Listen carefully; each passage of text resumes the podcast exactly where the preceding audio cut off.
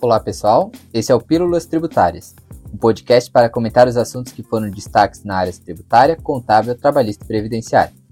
Eu sou Luiz Otávio Cipriano, consultor jurídico da área estadual. Eu sou Gustavo Rames, consultor tributário da área estadual, e o assunto de hoje vai ser para falar sobre o fim da anulação do CTE, procedimento aí tão utilizado por transportadoras que vai ter, não, não vou dizer, vai ter uma transformação né? O, vai, vai acabar, mas não por completo. Então o pessoal ficou assustado, a gente falou assim no final da anulação CTE, porque a anulação é uma das principais ferramentas hoje para corrigir diversos problemas que se tem no conhecimento de transporte, que vai ter mudança. Então, dá para afirmar que a anulação vai morrer? Sim, vai morrer. Só não dá para afirmar que não vai ter nenhuma outra alternativa. Isso Sim, que é, isso que é o que está assustando todas as empresas transportadoras. Uhum. Porque tá gerando aqui, meu Deus, o fim da anulação. O que, que eu vou fazer? Passou o prazo para cancelar. E agora? Daí, até esse fim da anulação, primeiro ponto é, não é agora. Perfeito, não é agora. A alteração veio, e já que é uma alteração bem relevante, ela vai entrar em vigor no dia 3 de abril de 2023. Então tem um tempo para se preparar. E por que, que eles colocaram essa alteração lá para abril do ano que vem? Assim como exigiu uma alteração na legislação, vai exigir também uma alteração no layout do CTE. Porque hoje, para eu fazer um procedimento de substituição de um CTE, que hoje está exigindo o anulação, ele me pede, o sistema vai me pedir para referenciar o CTE que eu estou substituindo e o CTE ou a nota de anulação. Então, imagina eu trocar o layout de um CTE em tempo recorde. Não dá. Então, botar alteração lá para abril foi algo é, bem plausível do fisco e não me admiraria, tá? Se isso fosse prorrogado novamente. Sim, assim como já ocorre com diversas alterações que exigem muita questão de sistema. Tá, então a gente falou aí do fim da anulação, mas não é para agora. Então, explica pra gente, Luiz, o procedimento de anulação que a gente vai ter que fazer até dia 3 de abril. Se eu quiser corrigir o meu CTE. Como que eu faço? Então, assim, ó, Gustavo, tem três procedimentos, certo? O primeiro deles é quando o tomador desse serviço ele é contribuinte. Porque daí nessa situação, o contribuinte ele emite um documento fiscal para anular esse CTE. Sendo o tomador um contribuinte do ICMS, ele vai ter que emitir um documento fiscal, certo? Para anular esse CTE. No caso, o documento fiscal ele tem que ser com destaque do imposto. Perfeito, Gustavo? Perfeito. E qual documento fiscal que ele vai utilizar? Pode ser modelo 1, 1A ou nota fiscal eletrônica que pode ser emitida.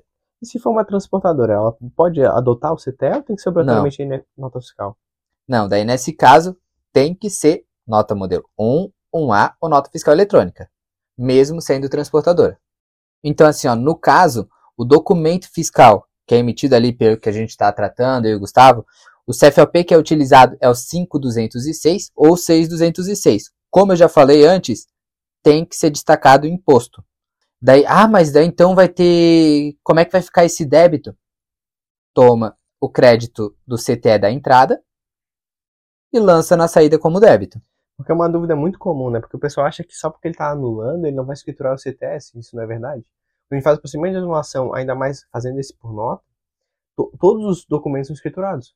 Tanto o CTS substituído quanto o substituto, inclusive a nota de anulação é escriturada. Então, a nota vai servir para anular o CTE, então não vai gerar nenhum prejuízo para ninguém. E para não contribuinte, a gente tem um procedimento bem parecido, só que nessa situação, pelo fato dele ser não contribuinte do CMS, ele não tem a capacidade, de, muitas vezes, emitir algum tipo de documento fiscal para anular essa operação. E a legislação dá a alternativa de que ele permita que a transportadora faça todos esses procedimentos. E é basicamente a mesma operação, precisa ter ciência, precisa ter uma declaraçãozinha efetuada pelo não contribuinte para a transportadora, até para arquivar e etc. E a transportadora ela vai emitir um documento que vai dar crédito para ela, substituindo a nota que ela receberia de um contribuinte. Ela vai emitir um documento fiscal de entrada. E diferente do procedimento de contribuinte, onde a pessoa vai emitir uma nota fiscal modelo 1, 1A ou eletrônica, no caso de transportadora ela mesma faz a anulação, ela faz um CTE de entrada. E não é nota fiscal, é CTE. Então é uma, da, uma das principais diferenças. E o CTE de entrada daí vai com o CFOP correspondente, só que com a finalidade de entrada, que seria ou 1.206 ou 2.206. Replicando as mesmas informações, dados e destaque do CTE que eu estou substituindo. Então, se o CTE original teve 100 reais de destaque, o, meu, o que eu estou anulando vai ter 100 reais também. Porque o objetivo é, de fato, fazer uma contraprestação, digamos assim, para que ele fiscalmente seja anulado. Fiz o documento fiscal de anulação, aí eu já estou preparado para fazer meu CTA substituto para corrigir as informações ali do meu, do meu conhecimento de transporte. Seja ela alterar alguns dados, alterar um tipo de CST ou até mesmo diminuir valor. Até o outro ponto também, que daí agora vamos para a terceira alternativa, que eu considero a mais prática e mais fácil, é a por meio de evento, em que o tomador ele faria um evento em desacordo com o CTE. Ele falaria basicamente: esse CTE está errado, não é assim que eu quero. E daí ele faria o evento e daí depois a empresa faria todo aquele procedimento igual como se fosse para não contribuinte. Um detalhe que eu considero importante nessas questões de anulação é quando a transportadora ela tem crédito presumido, aquele de 20%. Como é que vai ficar em relação a esse CTE que ela emite de entrada e depois o de saída? Um ponto importante quando se trata de benefício fiscal de crédito presumido é que nem tudo aquilo que ela destaca ela vai acabar pagando. E indo nessa linha, a devolução ela serve para anular o que foi o da operação da etapa anterior. Então, quando eu fizer uma operação de destaque de CTE, onde eu tenho crédito presumido, a anulação, seja ela feita por meio de nota, ou seja feita pelo próprio conhecimento de transporte de entrada, ela tem que tomar o cuidado de não se acreditar de tudo aquilo que está destacado. Por quê? Como na saída ela não tudo aquilo que ela destaca ela não paga, o, todo aquilo que vem de crédito para ela não é aquilo tudo que ela vai se acreditar. Então, o crédito presumido de 20% é o quê? Tudo que ele destaca, ele paga 80%. Na devolução, a mesma linha. Tudo aquilo que vem destacado de crédito, não vou tomar tudo de crédito, vou tomar somente 80% de crédito, porque o restante é o crédito presumido. Então, a linha do crédito presumido é exatamente essa. Eu vou tirar parte daquele crédito de devolução para que eu me credite exatamente daquilo que eu pago. Então, o procedimento de anulação é bem parecido. Para quem mexe com outros tipos de, de atividade de crédito presumido, sabe que devolução de mercadoria é essa linha. Eu vou me acreditar daquilo que eu pago. A anulação segue essa mesma linha. E agora, uma pergunta aqui muito frequente é: evento do CTE pode ser feito por contribuintes e não contribuintes ou é algo exclusivo de quem é contribuinte? Nesse caso, vai ser para ambos, tanto para contribuinte quanto para não contribuinte. Ainda vamos entrando mais um pouco, mais um detalhe, que é a questão do prazo, porque nem tudo dá para fazer para sempre, certo? Perfeito. O CTE já tem prazos diferenciados para a nota fiscal eletrônica. O, cancel, o próprio cancelamento do CTE já demora 168 horas, sete vezes mais do que o prazo de um cancelamento de uma nota fiscal eletrônica. Só que, diferente de nota fiscal eletrônica, onde tem um procedimento de cancelamento extemporâneo, o CTE já não tem isso. Então ele acaba tendo prazos mais flexíveis, mas depois de ultrapassar aqueles prazos, não tem muito mais o que fazer.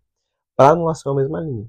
Eu tenho prazo para fazer o evento de 45 dias. A nota de anulação, 60 dias. E o CTE de substituição, eu tenho 60 dias para fazer, contado do CTE que eu quero substituir. Ultrapassei esse prazo, Luiz, o que a empresa pode fazer? Nada. Exatamente. Porque daí vai ter que buscar ah, junto ao, ao posto fiscal mais próximo que tem ali para conseguir tentar re reverter isso. Então, assim, ó, um ponto ali que faltou a gente abordar é o quê?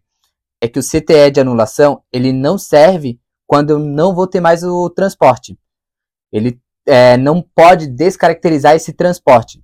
Obrigatoriamente, ele vai ter o transporte.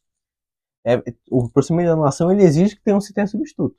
Se eu quiser cancelar por meio do procedimento de anulação ainda vigente, não conseguirei. Então não posso é, pensar, ah, passei o prazo de cancelamento, ou saquei não era para destacar, e eu só, eu só quero mesmo tomar o crédito, não, vai, não vou poder ir por essa linha. Então, o procedimento de anulação é um procedimento bem legal, é bem melhor baseado em nota fiscal eletrônica, que não tem essa alternativa. Errei o documento de uma nota fiscal eletrônica, dificilmente conseguirei corrigir.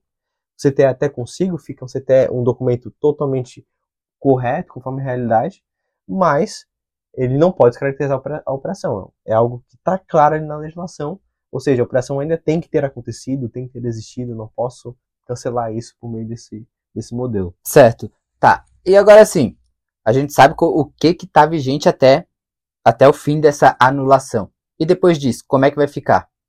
E a resposta é ainda não sabemos. É algo que está muito recente ainda. Dá para a gente supor como vai acontecer, mas ainda não tem claro o que vai acontecer. E muita gente já questiona, já quer antecipar essa informação.